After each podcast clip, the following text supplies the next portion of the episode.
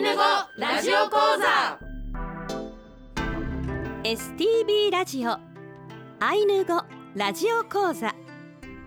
この放送は公益財団法人アイヌ民族文化財団の監修で皆さんにアイヌの人たちの言葉や文化を楽しくお届けする番組です。この番組で日常会話としてのアイヌ語をたくさん覚えてぜひ使ってみてください。講師はビラトリ町二部谷から木村里乃さんです。今日の放送はレッスン42 Ainu Wapchup 誕生月をお送りします。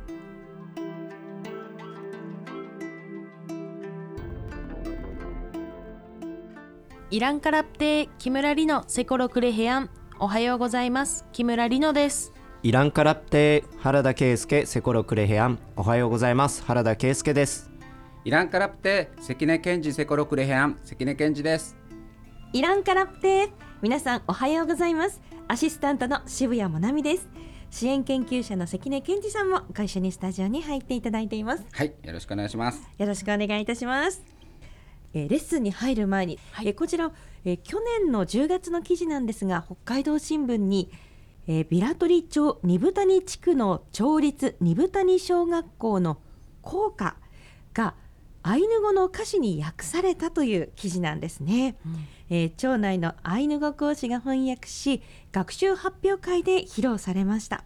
写真も載っているんですがあアイヌのこの着物を着た子どもたちが元気いっぱいに歌っている写真ですよね、えーこの衣装もとっても素敵なんですが、えー記事にもあります。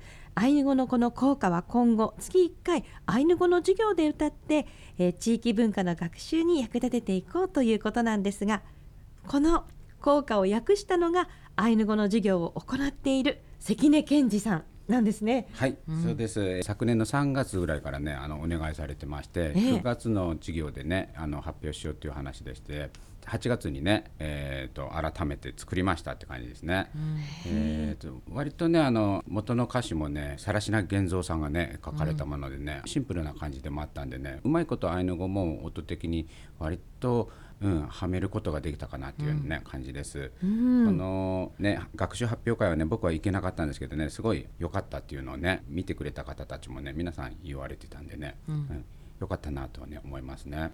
素晴らしいですね。えーその更科源三さんという方は、えー釧路管内手鹿町の出身のアイヌ文化の研究家の方で詩人でいらっしゃったということで、えーこの校歌をお作りになったとのことですが、その校歌もとても素敵な歌詞なんですよね。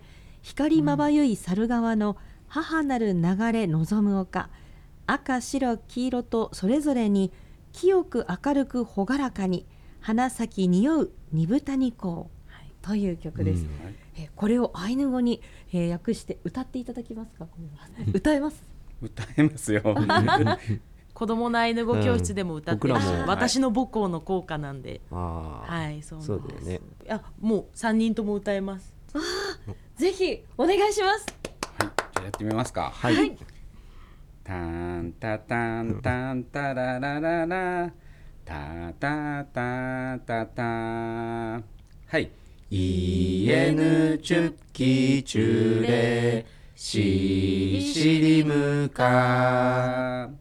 アルパルコンナ。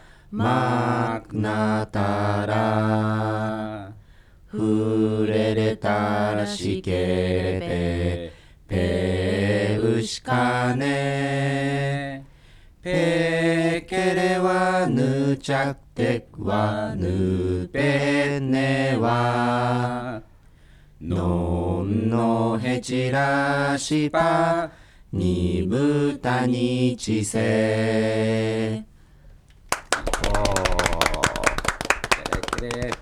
りがとうございます。いやいらいけれ、いや素敵ですね。うんえ校歌ってこう子供の時にこうずっと歌ってるとそうですねずっとこう記憶に残っていくものじゃないですか。うんうんこうしてこう文化と一緒にこのアイヌ語の効果も子どもたちがずっと覚えて大人になっても伝えていってくれると嬉しいですね。いやいいと思います。共感しすぎて泣きそうになりますそれでは今週も参りましょう。ウトゥラのありききあんろ一緒に頑張りましょ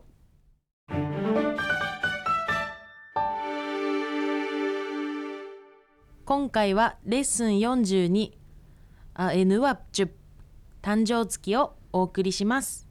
生まれた月のお話ですね。はい。なんか我々日頃から聞くのは誕生日っていう言葉だと思うんですけど、アイヌ文化では誕生日よりも誕生月の方を覚えていたようで〇〇な頃〇〇がある頃っていう風にその時期特有のもので誕生月を覚えるっていう風にしていたようです。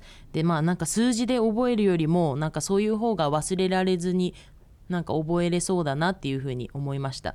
なんか人の誕生日とかって結構覚えるの難しいですけどああの人はあったかい頃に生まれた人だとかなんかそういう風に覚えたらなんか覚えやすいなっていう風に感じました。うんなるほど。それでは今日の例文を紹介します。まずはアイヌ語です。シネコナハアイヌワプチュプアナカリンパニエプイアンラポクネヤクエトゥカエヌワプチュプアナウパシアシラポクネレクヌフアエヌカエヌワプチュプアナウパシアシラポクね。レ。クヌフアエヌワプチュプアナ、シリセセクラポクネ続いてアイヌ語と日本語ですシネコナハアエヌワプチュプアナカリンパニエプイアンラポクネヤッエ1私の父の誕生月は桜の花のある咲いている頃だと言っていた。トゥカエヌワプチュプアナウパシアシラポクネ2私の誕生月は雪が降る頃だ。レクヌフアエヌワプチュプアナシリセセラポクネ3私の母の誕生月は気温が暑い頃だはい。あの先ほどもお話ししたんですけどこのようにですね何々の頃だ。例えば例文1だと桜の花がある頃。ということは、まあ大体春だろうなとかアイヌ文化ではこういうふうに覚えていたんだなっていうことが例文を見たらわかると思います。続いて単語の紹介です。私が私は私のという意味のく。く。こちらは認証切字になります認証切字というのはあのアイヌ語のあの文章では欠かせないものでアイヌ語の動詞の前か後ろのどちらかにつくもので誰がその動作をしたかということを表すことができます。何々の父という意味のおなは。おなは。誕生月という意味のあえぬわっちゅあえぬわちゅ何々はという意味のあなあな桜の木という意味のカリンパニ。かりんぱに実種。木に咲く花という意味のエプイ。えぷいあるいるという意味のアン。あん何々の頃何々の最中という意味のラポク。ラポク何々であるという意味のね。ね。何々と何々だと何々ならという意味のやくやや何々というという意味の ye え雪という意味のうぱし。うぱし。降るという意味のあし。あし。何々の母という意味のうぬふ。うぬふ。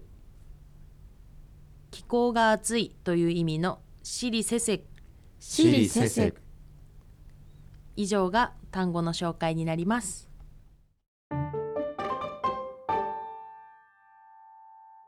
コラム。今日は私が生まれた日はいあのアイヌ文化では誕生日よりも誕生月を意識しているというお話をしたばっかりなんですがあの1月14日本日が私の誕生日なんですよね。なのでどうしても言いたくてコラムにしちゃいました。あおめでとうございます。まさにあの誕生日がこの放送日と重なったので、まあ、言いたくなっちゃったんですけれども今年で27歳になりました。で誕生月はアエヌワプチュプというふうにアイヌ語で言うんですけれども最近では誕生日のことをあのアエヌワプトというふうに呼んでいます。でこのチュップのところが「と」という言葉に変わっていると思うんですけれども「と」が「日」という意味ですね。でアエヌワプトというふうに呼んでいます。で誕生日ソングに合わせて歌うアイヌ語のなんか歌みたいのも最近はよく誰かの誕生日とかに歌ったりして紹介しますって書いてる。じゃあもうこれは紹介しないと。そういう歌を最近あの誰かの誕生日に歌ったりしているのでちょっと紹介したいと思います。お願いします。じゃあリノ先生に向けてみんなで歌えあますか？そういうことなんかすごい厚かましい人みたいになってますけど。アイヌワップとオノンノだけですか？の繰り返し。大丈夫ですか？ごめんなさい。突然の振りで。歌詞も書いてないしみたいなじゃあいきます。かっけまでいいですよはい。せーの。アイヌワプトノンノアイヌワプトノンノアイヌワプトリノかけま。アイヌワプトノンノわー。ノンノいやいけれおめではい。とうそうですね。あのおのんのがおめでとうとかそういう意味になっていてアエヌワプトは先ほど紹介した誕生日という意味の単語で主にその2つでできている歌なので皆さんも歌えるかなと思います。うん素敵でした、ありがとうございます。皆さんもぜひ誰かの誕生日に歌ってみてください、歌ってみてください。今回のテキストにもイラストをご紹介しています。今回のイラストは「行く」「お酒を飲む」という動詞を紹介してみました。でこの挿絵は令和5年度のアイヌ語初級講座のピラトリ地区の受講生の皆さんが描いてくれた絵です。あの前回の放送までは令和4年度の受講生の皆さんだったんですけれども今回は新たに5年度の方の絵を採用させていただきました。アエヌワプトノンノあーすごい。ありがとうございます。ということで今回この「行く」に合わせまして、はい。えーリノさんもお好きなものをご用意させていただきました。いやいらいけれ ありがとうございます。今なんと殿とお酒その中でも私が大好きなビールをいただきました。ありがとうございます。いやいらいけれ新しく登場したビールです。ぜひ。あのはい、はい、あの今はお酒を乾杯するときはあのイクアンローというふうに言って飲んでいます。それでは最後に皆さんご唱和ください。せーの。イクアンローおめでとうございます。おのんのありがとうございます。すいません朝からありがとうございます。それでは今週はここまでです。来週はレッスン43シンヌラッパ。専属用をお送りしますアイヌ語ラジオ講座では皆様からのご意見ご感想をお待ちしています。メールアドレスはアイヌアットマーク stv.jp です、えー、リノさん原田くん関根健二さんイヤイライケレありがとうございました。イやいらいけれパクのね今週はここまでです。スイウヌカランロまたお会いしましょう。スイウヌカランロー